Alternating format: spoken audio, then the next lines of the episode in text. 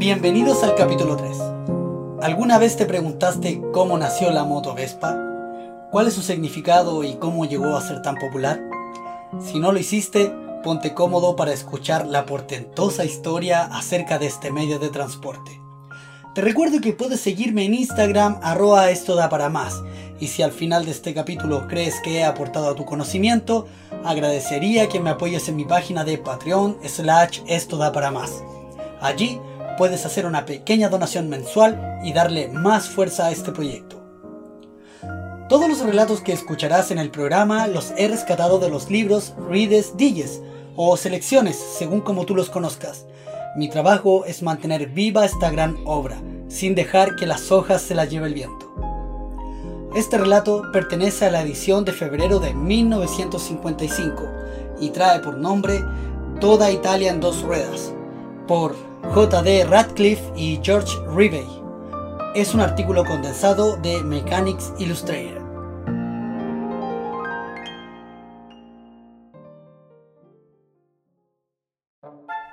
Europa ha sido testigo de muchas cosas extrañas y sorprendentes, pero ninguna de ellas tanto como la actual pasión por la autopatineta. Esta se está propagando al mundo entero desde aquel continente. Más de un millón de estos ágiles y menudos vehículos cruzan hoy día los Alpes suizos, bordean las orillas de los fiordos noruegos o van trepidando por las calles empedradas de aldeas italianas. La autopatineta es un híbrido de juguete infantil y motocicleta. Su triunfal carrera en el mundo está íntimamente relacionada con el advenimiento y el progreso de la Vespa, fabricada en Italia. Y el vehículo así llamado es en gran parte la historia de un hombre singular. Enrique Piaggio.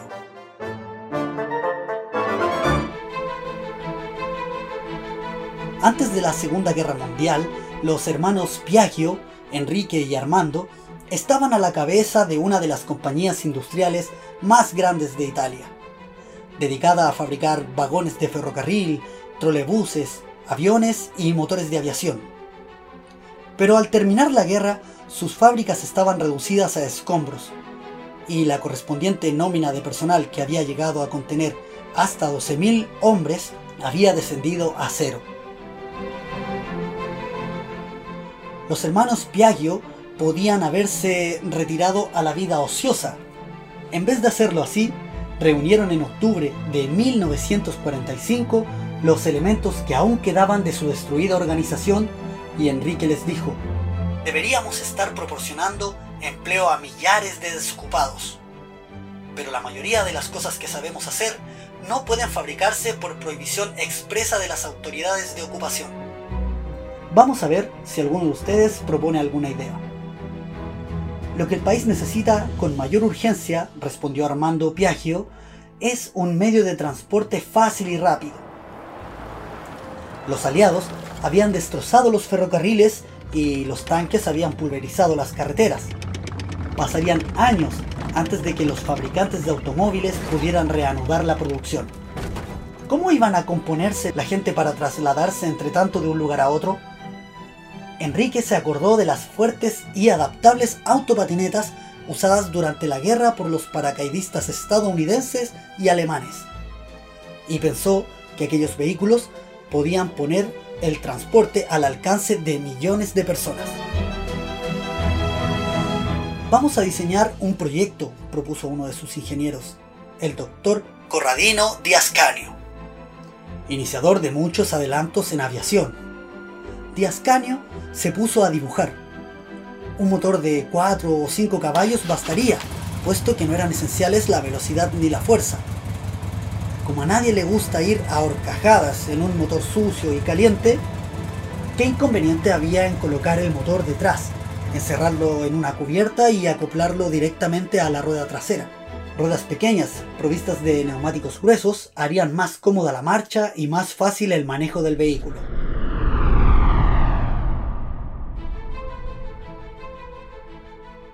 El pequeño motor de un cilindro que proyectó de Ascanio era una obra maestra de sencillez. Alimentado por una mezcla de petróleo y gasolina, no requería mecanismo complicado de lubricación o bomba de aceite. construido en su mayor parte con piezas de aluminio fundido, no pesaría más de unos 20 kilogramos y consumiría muy poco combustible. Para que la autopatineta gustase a las mujeres, de Ascanio proyectó inspirándose en las líneas de una bicicleta femenina, a la cual agregó una tarima para descansar los pies y un amplio parabrisas en el frente. Consiguió unos neumáticos de carretilla, manillares de motocicletas viejas y chatarra. Con estos elementos fabricó un nuevo vehículo. Aquel tosco modelo se encuentra actualmente en el Museo Automovilístico de Turín. Cuando Piaggio enseñó el ejemplar original a algunos ingenieros y amigos, tuvo que aguantar sus burlas. Nadie va a comprar semejante birria, le aseguraron. Así, pues vamos a fabricar 10.000, les replicó él. La futura autopatineta necesitaba un nombre. Tiene el frente acampanado, la cintura estrecha y la trasera abultada, dijo Piaggio. Parece una avispa y así fue como la máquina recibió el nombre de Vespa, que en italiano significa avispa. A continuación, la evolución de la Vespa y el marketing hace de las suyas. Inmediatamente, Piaggio lanzó una electrizante campaña de publicidad en la cual puso de relieve las características de la Vespa. Su precio de unas 160.000 liras era razonable los gastos de funcionamiento reducidos. Daba un rendimiento de 42 km por litro. Su velocidad máxima era de 72 km por hora y desarrollaba un promedio de 50 a 55 km por litro en carretera. Se ofrecieron Vespa con descuento a distinguidos médicos, abogados, sacerdotes y personas destacadas. Y a todos les gustaron las estrellas de la pantalla y los deportes salieron fotografiadas tripulando Vespas. Casi de la noche a la mañana, la pequeña autopatineta, que pesaba 80 kilogramos, se ganó la voluntad del público. Y la lengua italiana se enriqueció con un vocablo nuevo. Vespiciare, andar en Vespa. Hoy en día hay más Vespas que automóviles en Italia. Al contrario que su pariente lejano, la motocicleta, la Vespa es un vehículo familiar. Se acomodan en ella familias enteras para excursiones campestres. El nene en un cesto colgado del frente, el mayorcito de pie en la tarima, el papá en el asiento delantero junto al manillar y mamá sentada al lado en el sillín de atrás con el cesto de la merienda en el regazo. Una de las cosas más importantes que resalta en la publicidad de la Vespa es llevar a una muchacha, Métase usted por una carretera accidentada, comenta cierto experto suizo, y verá usted cómo la muchacha se le abraza estrechamente para no caer. Es un experimento muy bonito. Además, una chica guapa acomodada en el sillín de atrás tiene magníficas oportunidades para exhibir sus curvas. Con ayuda del viento, a los romeos del camino que la miren con los ojos desmesuradamente abiertos, se deleitarán de su belleza. También las personas mayores se están incorporando a la nueva camaradería. El abuelo descubre que lleva las piernas más descansadas en la autopatineta que pedaleando en la bicicleta. Los obreros pueden permitirse vivir en el campo, donde los alquileres son más baratos, e ir a sus trabajos de la ciudad en Vespas. Los médicos la utilizan para hacer sus rondas de visitas y los negociantes para ir a la oficina un vendedor de alhajas del elegante establecimiento de Cartier en la Rue de Pikes de París manifiesta. Antes perdía media hora en busca de un espacio para estacionar mi coche. Ahora hago más que meter mi autopatineta en el patio de nuestro edificio. Todo aquel que sepa montar en bicicleta puede aprender a manejar una Vespa en 10 minutos. Y los pequeños vehículos han tenido la misma calurosa aceptación que los primeros automóviles fabricados en Ford. Las Vespas ejercieron una fascinación sobre los mecánicos aficionados. Un francés enfureció a su esposa por monopolizar la mesa del comedor como un banco de reparaciones en el cual repasaba el motorcito de la Vespa después de cada excursión campestre. Con la ayuda de Piaggio se han formado clubes de Vespas, cuyos miembros constituyen una amistosa fraternidad internacional de la carretera. En Italia, a esta altura, existen 160, en Francia 117 y en Alemania 96. En Suiza 59 organizaciones y decenas de ellas también en otros países.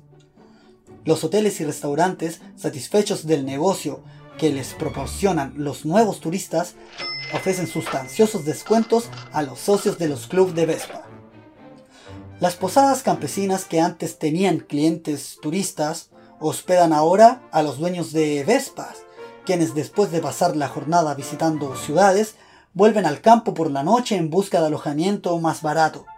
Las proezas de los aficionados figuran con frecuencia en los titulares de prensa. Dos hermanos daneses, un chico y una chica, fueron en su autopatineta desde Copenhague hasta la India. Un francés recorrió en la suya la distancia entre Indochina y París. Ya se encuentran por docenas los fabricantes que han emprendido el negocio. Lambretta de Italia empezó en 1947 y ya produce casi tantos vehículos como Vespa. Tiene fábricas en Italia, Francia, Alemania, España y Argentina. Después de obtener su éxito inicial, Piaggio construyó un modelo de tres ruedas, una especie de carrito para reparto de mercancía, al cual bautizó con el nombre de Ape, abeja. Nuevamente tuvo un éxito instantáneo.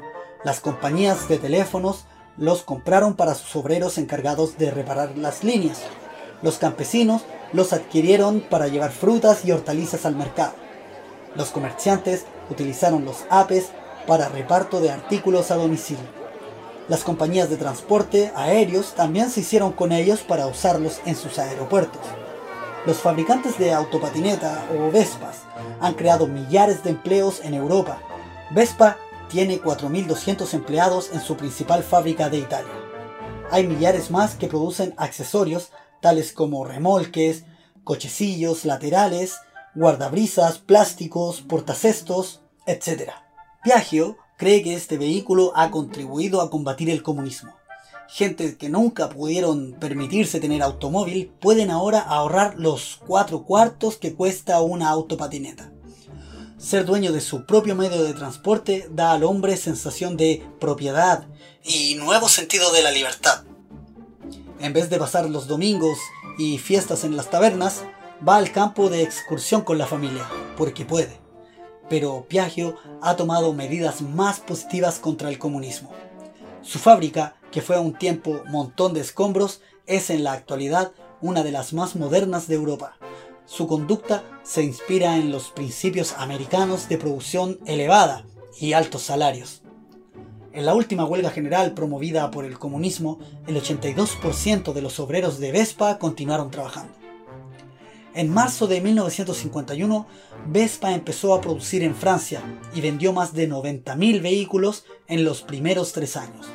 En Inglaterra, Piaggio negoció los derechos de producción con los fabricantes de motocicletas y enjambres de avispas mecánicas empiezan ya a recorrer la campiña.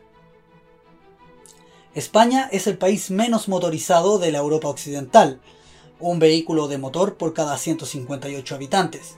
Pero Vespa se promete cambiar tal estado de cosas. La fábrica de Piaggio de Madrid está produciendo mil vehículos cada mes.